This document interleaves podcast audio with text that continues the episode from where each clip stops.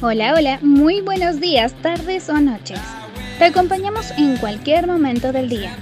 Bienvenidos a Zona de Misterio. Vamos a comenzar este nuevo episodio con un caso policial que impactó a muchas personas en Brasil. Ya que nunca se imaginaron que por un simple juego entre amigos, uno iba a terminar descuartizado, por supuestamente hacer trampa.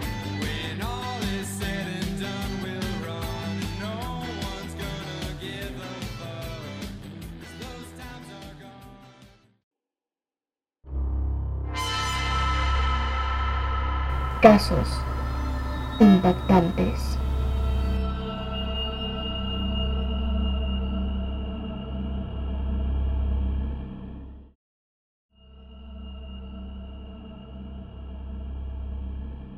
Comenzamos esta historia con dos niños, Gabriel Felipe Petri, que nació en 1991 en Brasil, y Gabriel Kuhn, nació en 1995 en Brasil.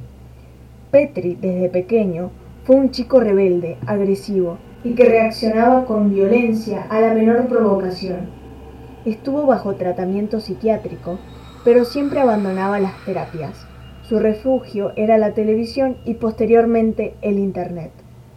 Sus padres terminaron por desentenderse de él.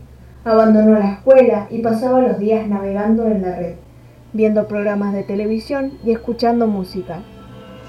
Gabriel Kuhn, hijo de una familia estable, era un buen estudiante, respetuoso y educado, el lado opuesto de Petri. Ambos eran vecinos, y aunque Petri era cuatro años mayor, tenía algo parecido a una amistad. Frecuentemente conversaban, aunque los padres de Gabriel Kuhn tenían sus reservas respecto al problemático hijo de los vecinos. El 23 de julio del 2007, un acontecimiento cambiaría la historia criminal de Brasil Petri, ya de 16 años, jugaba tibia en línea con Gabriel Kuhn, de 12 años. En algún momento comenzó una discusión entre Petri y Kuhn.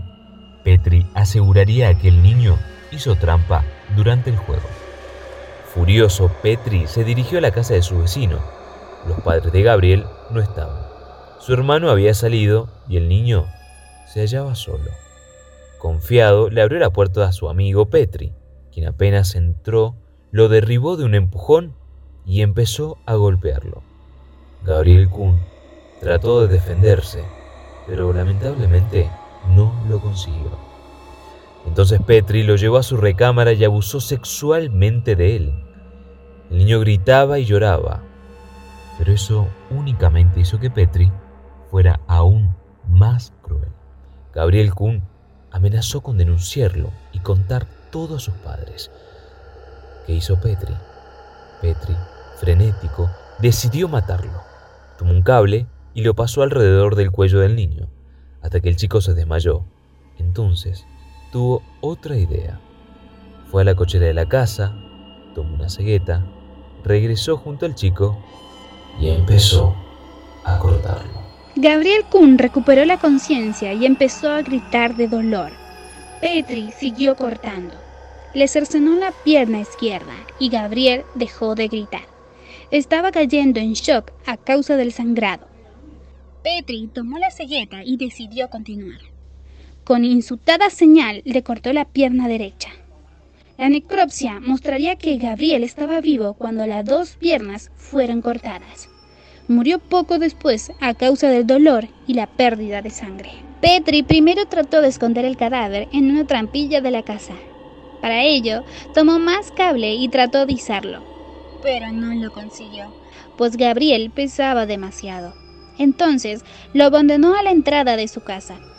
Su hermano llegó poco después y encontró el cadáver despedazado, tirado junto a la puerta. Horrorizado, salió corriendo a la calle. Otro vecino lo vio y llamó a la policía. La policía localizó enseguida a Petri. La computadora de Gabriel mostró la pelea que habían sostenido apenas un rato antes. Lo arrestaron enseguida en su propia casa. Después del resultado de la necropsia, Petri aceptó haber descuartizado a vivo al niño, pero se negó a admitir la violación alegando que él no era homosexual. El joven homicida fue juzgado. Todo el país se horrorizó al ver las fotografías del caso y conocer la historia del joven asesino. Petri fue trasladado a un centro de menores delincuentes para cumplir una sentencia de apenas tres años de prisión. Tras el suceso, muchos jugadores de Tibia protestaron, alegando que el juego no había sido un factor determinante para que Petri cometiera aquel acto de crueldad asesina.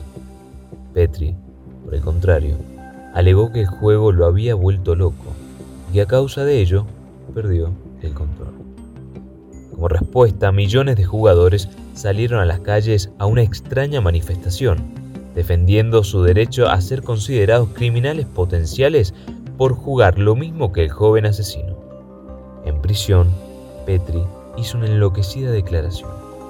Gabriel hizo trampa y haré que pague por todos sus actos, como él dijo que existe el cielo y el infierno. Allá en el infierno está él. Me encontraré allí y me vengaré Muchas gracias a todos por quedarse hasta el final. Los invitamos a que nos sigan en arroba.de.misterio en Instagram.